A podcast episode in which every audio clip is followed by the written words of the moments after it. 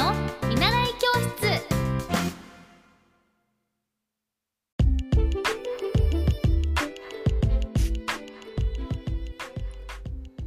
皆さんこんばんは。エッティ先生の見習い教室。今日は9回目の放送となっています。この番組では幼稚園教諭保育士資格を持っている私、エッティが世の中を変えた人たちの子供の頃のお話や、あの、どのように育ってきたのか、また教育を受けてきたのか、今親になった時に子供にどんな教育を行っているのかをインタビューしていきます。今はポッドキャストを始めて、えっ、と、9回目ということで、まずは、こう、自分の今までのことだったり、あの、今、インターナショナルスクールで学んだことなどをお話しさせていただきまして、そして、あの、この番組の見習い教室ということですので、あの、ゲストの方にインタビューさせて、えっ、と、週1回行っていけたらなと思っています。放送は毎日していますので、ぜひ、あの、これを機に聞いていただけたら嬉しいです。そして、今日は、まあ、ある意味、この見習い教室としては、初めてのスペシャルゲストの先生をお招きしています。えっと、あ、すいません、お招きしてます。インタビューさせていただきました。先生は、あの、ネスグローバル株式会社の代表をされております、串谷大輔さんという方でして、あの、外国語会話スクール事業や留学事業、そしてインターナショナルスクールの事業を展開されております。あの、私は今、ここのネスインターナショナルスクールで子供たちの子供たちに絵本の読み聞かせを行っているんですけれども、そのきっかけを作ってくださったのが、あの、串谷さんです。であの今回もこのポッドキャストを始めて子どもたちの個性が輝く社会を作っていきたいですということでいろいろとごご相談させていただいてそしてあのもしよろしければ最初のゲストとして串谷さんにインタビューさせていただければと思うんですけれどもというお話をしたらもうすぐに「はい大丈夫ですよ」と言っていただけてあの串谷さんはすごく人生としてもこうなんだろうな生き方や本当にお人柄が良くて学ばせていただくことがたくさんありますのであの今から流れるものはあのインタビューさせていただいた際のあの音声となっております。はい、もし聞いていただけたら本当に串谷さんがどのようなきっかけで留学事業を行うようになったのかとかあとまた子どもたちに届けていきたいメッセージなどあのお伝えさせていただいておりますのでぜひご視聴いただけますと幸いですではどうぞ聞いてください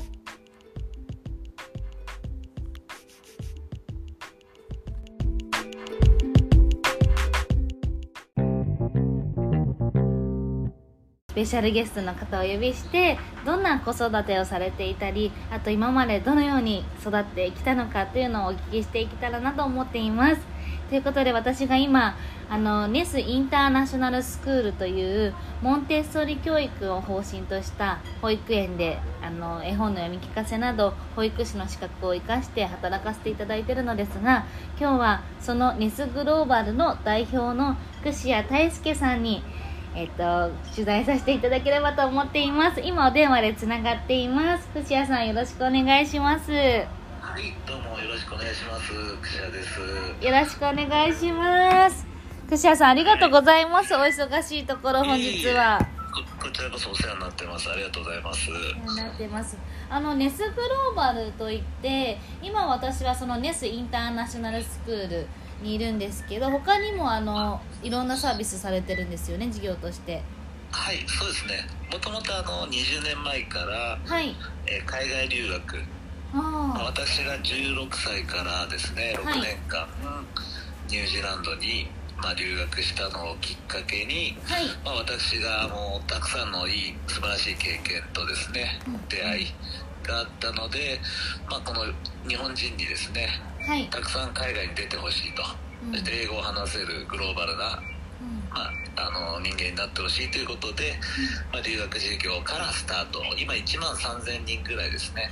ええー以上の日本人をお送りしてます。はい海外。にー、なるほど。それの今事業を始めたのももうだいぶ昔なんですよね。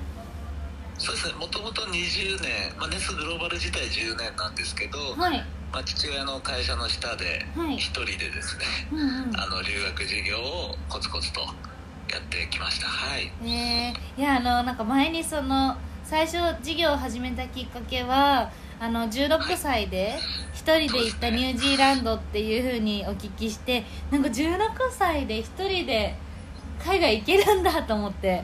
そうですそうよね。その話もちょっとお聞きしたいなと思ってます。あはい今ではね、うん。あの結構まあまあ当たり前というか多くはなってきましたけど僕が行った1990年代はい。初めはまああの大変珍しかったですね。はい。あそうなんそのニュージーランドに行ってそのきそれは何で行ったんですか？あそうですね。あの僕がちょっと小学校からラグビーをしてたんではい。はい。ちょっとラグビー留学という形ではい。英語の勉強というよりもラグビーの方ですね、うんうん。あのえー上達したいという気持ちで、でラグビーするために英語がですね、うん。あの必要という、うん。まあ、ちょっと普通の、まあ、逆バージョンなんですけど、はい。確かに確かに、まあ、ラグビーするのに英語が必要でではい。もなんか当時はそのなんか国内のその留学会社の手数料が相あ当なんかねお金が高くて。そうですね、うん。あの以前は僕が行った時は50万円ぐらいしててですね、へー。手続き料とかで、うん。ただそのサポートもあんまりなくはい。それで僕らがあの20年前に、はい。あの手数料ゼロと言いまして、はい。まあ、学校の、えー料金表通りはい。で手続き代行をいただかないという日本で初めての、えー会社で、ええー。スタート。なので新潟でスタートしたんですけど、ー、はい。お客様のほとんどが、まあ、関西関東。うんうんうん。で、インターネットもしくは電話でお会いすることなくですね、えーお申し込みをいただいてうん。それでようやく23年経ってはい。東京に出てきたという形でしょうかね。あじゃあその時はに何歳ぐらいだったんですか？あその時は27ぐらいで始めたので、まあ、30ぐらいで東京に出てきました。はい、へえ、まあ、最初がその留学のサービスでそうですね。まあそれでサポ留学サポートの会社を作るという思いが最初の起業のされたきっかけだと思うんですけど今は私はそのネスインターナショナルスクールといって保育園の施設にいるんですけど、それはどのようなことがきっかけだったんですか？はいもうたくさんちょっと理由はあるんですけど、はい。まず一つは、えー僕が、まあ、留学してたこともあるので、うん。はい。子供にですねはい。英語を話せるようになりたかなってもらいたかった、あただあうん。やっぱりあのーその時はですね、うん。えーなかなか英語で預かる保育園っていうのもなかったし、うん。本気で海外移住も考えたんですけど。子供を連れて家族で。そうですね、うん。それが一番簡単だと思うんですよね、はい。家では日本語外では幼稚園、ほ小学校で英語で預かってくれるので、ただまあそのこまでやる勇気なかったので、はい。まあ、僕がまあできることとしたらその状況を日本で作れたらいいなと、うん、でも日本英語、うん。はい、家で日本語でバイリンガルを作れればという形ですね。はい。そうですよね。その上であのモンテッソーリ教育というあの、まあ、ね。藤井聡太棋士がはい。受けられていてとか、あとあのマイクロソフトでしたっけ？あ GAFA ですね。ガ Google、Amazon、Facebook あこの3社のはい。創業者が全てモンテッソーリで育ったと。え言われてます。はい。ーなんかモンテッソーリ教育というのは私も、まあ、あのよ大学の時に幼児教育を勉強したのでうん。こう知ってはいてで今もどんどんそういうあの藤井聡太棋士とか有名な方々をきっかけに注目されてる教育方針だと思うんですけどはい。モンテッソーリ教育をその取り入れたのは何でですか？そうですね。もう今もその藤井聡太さんのおかげでまあまあ、はい。あの認知されてますが、うんうん。まあ、僕らも始めた時も同じぐらいでしょうかね、まあ、認知され始めて。で調べれば調べるほど優秀な方々ですね、はい、外国の方々、うん、まあ、あの大統領なられた方とかも含めて、うん、えー、モンテソーリ教育で育ったと。いうのを知って、はい、単なる英語で預かるだけではなく、はい、僕らの教育理念にありますように、まあ、グローバル社会で活躍できるリーダーを育てるためには、英語とさらにですね優秀な、はい、あのお子さんを育てたいなという思いで、でモンテソーリに出会ったという形感じでしょうか。はいかなんかそのモンテッソリ教育を受けさせたいっていう親は、ね、やっぱり年々増えてはきているのかな。そうそうそうですね。なるほど。なんか私が今回そのなんでこうエッティ先生の見習い教室というタイトルでラジオを始めたのかというと、うんなんか実際にそのモンテッソーリ教育っていうのを勉強し始めてでそれでやっぱりその自分が親になった時にどういうふうに子供がこう育ってほしいのかっていうのをやっぱり考えるじゃないですか。でその時にこうやっぱり自分の自主的な自発的な行動をとってほしいとかなんか将来大人になった時にやりたいことを見つけられるようなそういう自由に育てたいっていうのが、まあ、あると思うんですけどやっぱり親御さんってそういうなんだろうなモンテッソリ教育をこう受けたいって思う親御さんってそういう方々が多いんですかね？子供に対して。はい本当多いですね。あの熱心な方が多くて、うん、モンテッソーリもそうですけど英語の方ももう胎児というかもうお腹の中にいる時から英語を聞かせている方もいらっしゃるぐらいで、えー、お腹の中にいる時から？そうそうそう。そっか。だってなのでやっぱり一生懸命ですよ、はい。はい皆さん。0歳児からも預けられるんですもんねそうですね。どこの、あのー、スクールというかはい。校舎でも0歳児からも預かってますね。はい。0歳児からでも意味はある。変な話。意味あると思います。先ほどみたいに、うん、あの妊娠してる時から英語、あずね、聞かせたりクラシック聞かせたりする方がいらっしゃるぐらいなんで、はい、あのもう0歳児も全然意味ありますね。はい。なんかその本当に私は串屋さんとこうお会いして、はい、こんなに情熱的な方がいるんだっていうのを私は本当感じと感じていて。っていうのもその私が今回こういうなんだろうなフリーアナウンスとは別で自分でやりたいことをあの子どもたちの個性を尊重できる社会を作りたいというお話をしたところなんか串谷さんはいろいろ自分が今まで学ばれてきたこと自分は何でこういう授業をされてきたことされてきたのかっていうお話を聞いて私はそれに感化されて自分でこうやってじゃあ行動しようって思ったのが本当に串谷さんと出会ったおかげで今行動できてる次第なんですけれども。ああよかったです。そうなのであのちょっともうちょっと串谷さんのお話聞きたいなと思って。ええどうぞ。その、はい、なんかもうざっくりな質問で大変申し訳ないんですけどその情熱はどこから来てるのかなっていう。そうですね。情熱まあもう本当に僕もそんなに学もないのでやはりあのお子さんからですね将来を担う、まあ日本ね、日本を担うえー、リーダーになってもらいたいなというのと、はい、やっぱり僕も海外留学先ほどみたいにですね。海外、長期滞在して、うん、まあ、日本のいいところとか逆にねあの海外のいいところとか、うん、まあいろいろと吸収してこれたので、まあ、それの恩返しじゃないですけど、うん、はい。何かしらあの名前を残す名前を残すというかですね、うん、はい。あの優秀な方々を育てていければなというふうな思いで、うん、えー、教育理念でもう作ってやっております。はい。あってことはもう子供だったその幼稚園や、まあ、留学していた方々がもう大人になってる人もいますよね中には。大人っていうか社会人として働かれて、ねはい、20年やってるので、うん、はいやってます。あとあの留学以外にも英語とフランス語のマンツーマンスクールですね、はい、まあ、留学に行けない方ですね。時間とかお金の問題で、はい、なので日本でですね英語とフランス語のマンツーマンスクールだったり、はい、あとセブ島にもスクールがあるのであのセブ島の先生と、まあはい、お家だったり会社だったりのオンラインレッスンというのも提供してますので、はい。まあ、いろんな方面でですね、うん。まあ、グローバルもしくは英語というキーワードでですねはい。あの事業を展開しております。はい。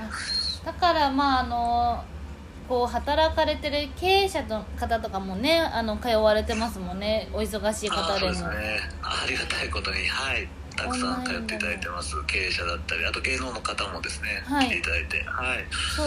私そもそものこのきっかけがなんでこの今ネスインターナショナルスクールと出会ったのかというきっかけは私英会話スクールから始まってでその英会話スクールを受けていた時にクシアさんとお会いあのたまたまお会いすることがあって、でそれであの実はちょっと今私も英語を学びながらそう,、インターナショナルスクールという子供と触れ合えることをしたいですと言ったらたまたま「えインターナショナルやってるよ」っていうので今回そうつながったんですけどうんだから留学とそして保育園 NS インターナショナルスクールとそして海外でもそのような授業をされていていやもうはい。素晴らしいですよね藤いえいえいえいえ。本当に。うん。何をそのモットーにこう活動というかうん。今生きているんですか？そうですね。もうもう先ほどのようにキーワード英語だったりグローバルもしくは世界というキーワードですね、はい。なのでもう全てやることは先ほどみたいなインターナショナルスクール英語とフランス語のスクール海外留学、うんその他にもアフタースクールうん。ですね、あとは英検塾うんとかですね、まあ、英英語に関わる塾ですね。はい。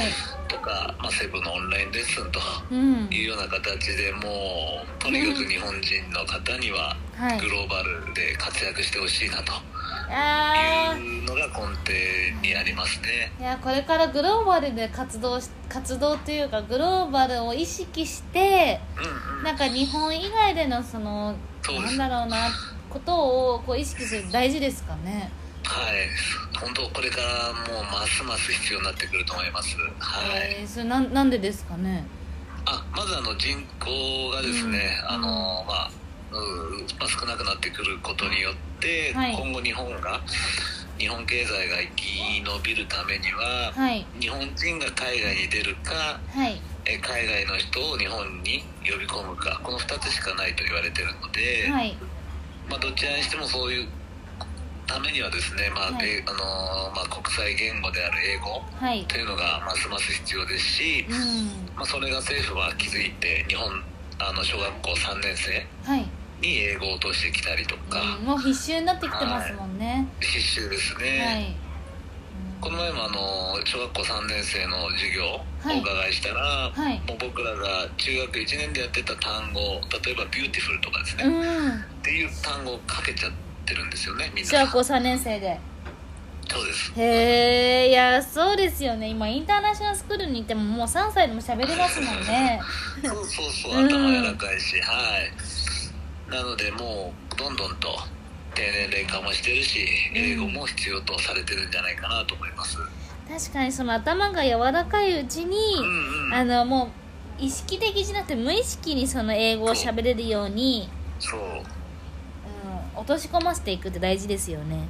そうですね。ほぼほぼ努力必要ないと思うんですね。3歳4歳5歳が英語で、はい、話すには。もう私は努力し努力しても難しいんですけど。そうなんですよね。大人になるとねどうしても努力をしなくてはいけない、でも本当あのクジアさんに私教えていただいたなんかもうは言葉でちょっとこれはもう忘れられない言葉があってなんかそれがあのもうやって失敗したことは後で笑えるけどやらなかったことはこう後悔するよっていう言葉を教えていただいてだからその今回このラジオ番組もいつかやろういつかやろういつか保育で発信しようって思って正直怖い部分がたくさんあったんですけどやっぱりやらないやらなくてあの時やっとけばよかったって思うんじゃなくてもうちょっと今回あのねこういうふうにクシアさんにゲストでお越しいただいてとあ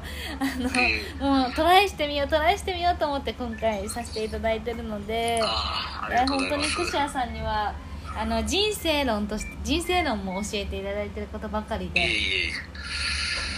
そう。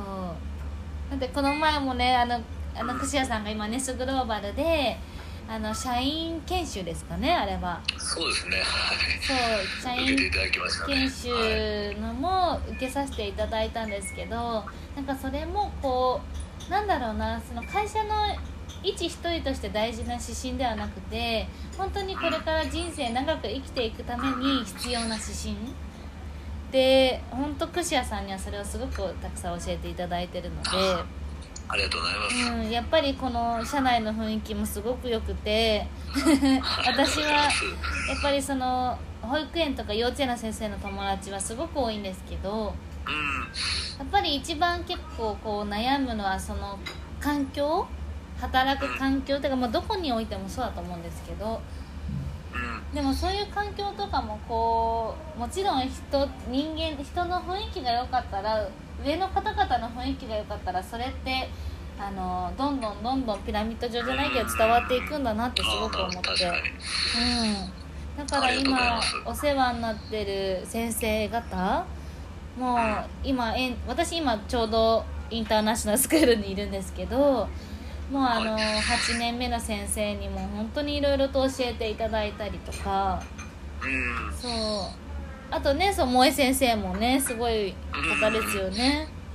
明るく元気ですね。はい。そう。なのでなんかいつかはこのネスで働かれてる先生にもインタビューされてどういうふうに子供にそう働きかけをしていただいてるのかとかこのモンテッソーリ教育っていうのが、まあ、そもそもどういうものかというと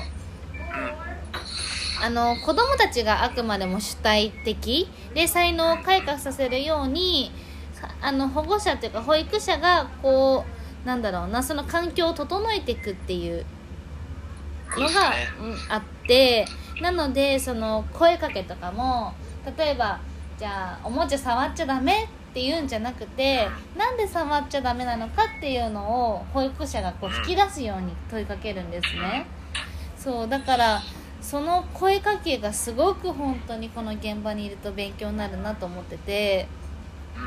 でまあその自分で考えて行動するっていうことがじゃあなんで大事なのかというとやっぱりこう大人になった時にこうなんだろうな自分で判断することとか物事を決めていくとかあの、まあ、向上心をこうないとやっぱり行動できなくなってくるからうん。それをこう頭が柔らかいと言われてるまあ大体3歳6歳ぐらいまで3歳にですよね。3歳までにはい3から6身につける本当意識的に身につけていくっていうのはやっぱりこれから大人になってどんどんねあの努力しないといけなくなってくるのでう子供の時に身につけないとねんうん。いけないのかなというふうには感じましたね。さすがです。素晴らしいそうですね。ちょっと串谷さんにあの私自己肯定感についてもちょっと聞いてみたいなと思ってて。あはい。なんかというのもあの今教育その保育は特にこの自己肯定感と自己教育力っていうのがすごいキーワードであのうん。本屋さんとかでもこのあとえっとあの玉江先生にもお聞きしたんですけどそう。でななんでこの2つがキーワードかというとやっぱりこの自己肯定感を子供のうちから高くしていくとやっぱりそのなんだろうな大人になった時にあまあ例えばあなたは何をやってもダメって言われて育った子だとやっぱり自己肯定感が育たないしあ私は何をやってもダメなんだって思ったまま大人になってくるとやっぱりその困難に直面した時にどんどんね解決できなくなってくるから挑戦のまま狭まっていくっていうのがあってだから子供のうちにその自己肯定感を育んでいこうっていうのがあると思うんですけどどうやったらその子供たちの自己肯定感で上げられるんですかね？思って。そうですね。あんまり。トシヤさん自己肯定感すごい高いなと思ってななんで高いんですか？僕自身はそうですね、うん。僕は多分生まれ持ったものとあとはい。やっぱり、せまあ若い10代の時にはい。海外にはい。行って、向こうの方はもう本当ご存知の通りあの肯定感強いし明るいし、はい。うん、ポジティブ。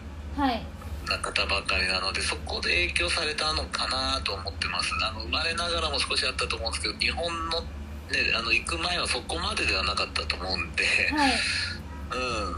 まあ、ちょっと向こうに影響されたかなと。でモンテソーリもね、ある意味海外のメソッドですので、はい。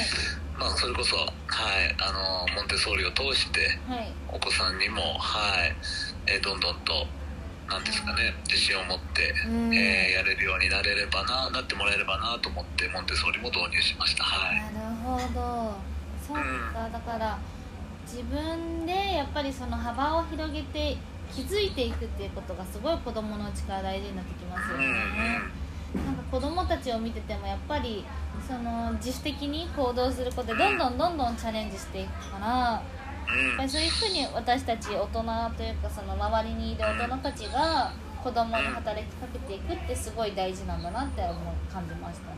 そうですようん。ね、、そう。だから串谷さんとお話ししていて結構こういう人生論についてもお聞きさせていただいて 私はやっぱりあの大人になってもう大人なんですけどさらに学ばせていただければと思っております。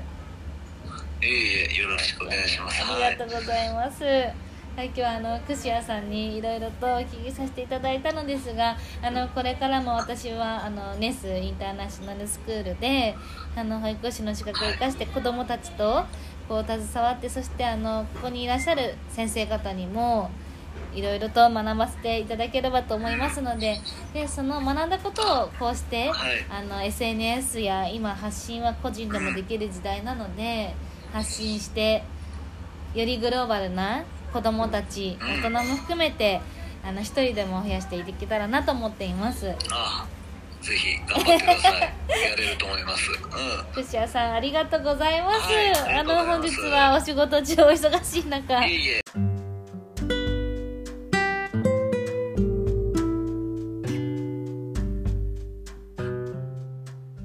皆さん最後までご視聴いただきましてありがとうございました。そして取材させていただきました串谷さん本当にありがとうございます。これからもエッティ先生の見習い教室を通じて子供たちの個性が尊重される場所を作っていきたいなと思っています。では毎日放送していきますので皆さん今後ともよろしくお願いします。それではまた。